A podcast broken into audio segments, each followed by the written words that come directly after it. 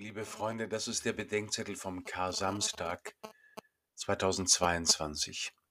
Grabesunruhe in Marias Stadt. Tote in Tüten. Das waren mit die verstörendsten Bilder vom Krieg in der Ukraine. In Mariupol legen Menschen in Plastik gewickelte Leichen in einen Graben zwischen Häuserzeilen. Der Graben ist nicht sehr tief. Er wird bestenfalls notdürftig zugeschüttet. Aus Hinterhöfen werden Friedhöfe oder eher Unfriedhöfe, über die sich eine Grabesunruhe gelegt hat. Denn es ist schwer vorstellbar, dass die zu Tode gequälten, die Ermordeten, die Verratenen oder im Stich gelassenen einfach so in Frieden ruhen, oder dass sich Gewalttätige und Folterer, Mörder und Schlechter einfach lächelnd davonmachen in ein Ruhe im Frieden. Und was ist mit denen, die irgendwie Opfer und Täter waren, die Mitläufer, die Überläufer und die mit Geld, Verschonung oder bloß Bequemlichkeit gekauften? Kann es denn sein, dass in all deren Leben die Bosheit oder das zynische Recht des Stärkeren einfach so folgenlos das letzte Wort haben? Der heutige Kar-Samstag ist für Christen der Tag der Grabesruhe Jesu. Gestern am Karfreitag hat die Kirche sich an das Leiden und Sterben Jesu Christi erinnert.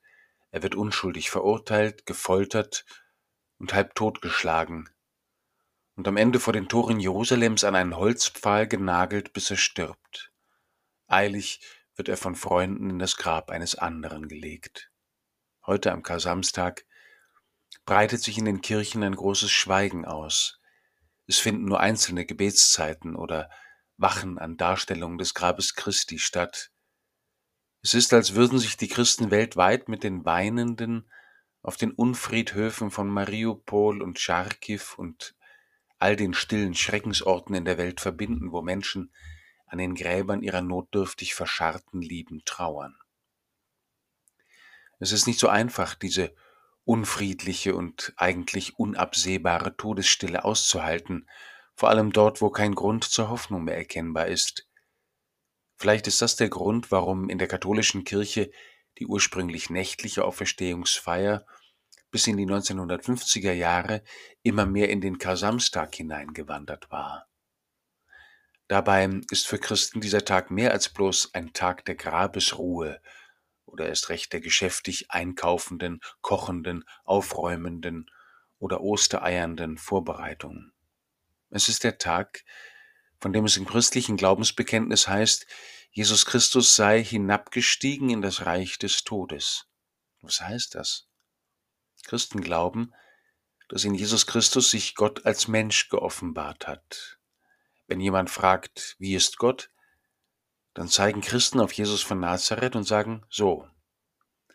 Aber damit meinen sie nicht nur eine Ähnlichkeit, sondern eine Identität. Jesus ist Gott der Sohn. In diesem einen verbinden sich das göttliche und das menschliche Wesen, ohne getrennt und ohne vermischt zu sein. Im Leiden und Sterben Jesu geschieht etwas Erstaunliches. Jesus erlebt und teilt alle Angst und Verzweiflung, alle empfundene Gottesferne und Verzweiflung, die Menschen kennen. Bis dahin, wo der Mensch schreit, mein Gott, mein Gott, warum hast du mich verlassen? Zugleich lässt er sich nicht zum Hass bewegen. Er hält die liebende Verbundenheit mit Gott dem Vater durch, bis in die Trennung vom Leben, bis in das Reich des Todes. In den griechischen Mythen versuchen Helden in das Reich des Todes zu gelangen, um ihre Lieben zu retten.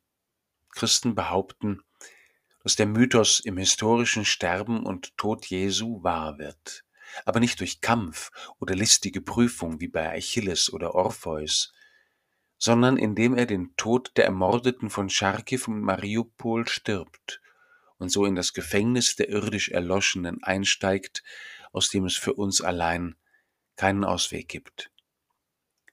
Mariupol heißt Marias Stadt. Maria, die Mutter Jesu, ist die nächste am Kreuz und am Grab. Eine andere Maria aus Magdala ist die erste am leeren Grab, am aufgebrochenen Gefängnis des Todes. Überall, wo wir an Gräbern stehen, ist Mariupol, ist Marias Stadt. Und in der Stadt Mariens wird es einmal sein, dass wir erkennen und feiern dürfen, einer, der eine unsterbliche Liebe zu uns hat, wird zusammen mit uns das Gefängnis verlassen und mit denen, die tot in Tüten waren.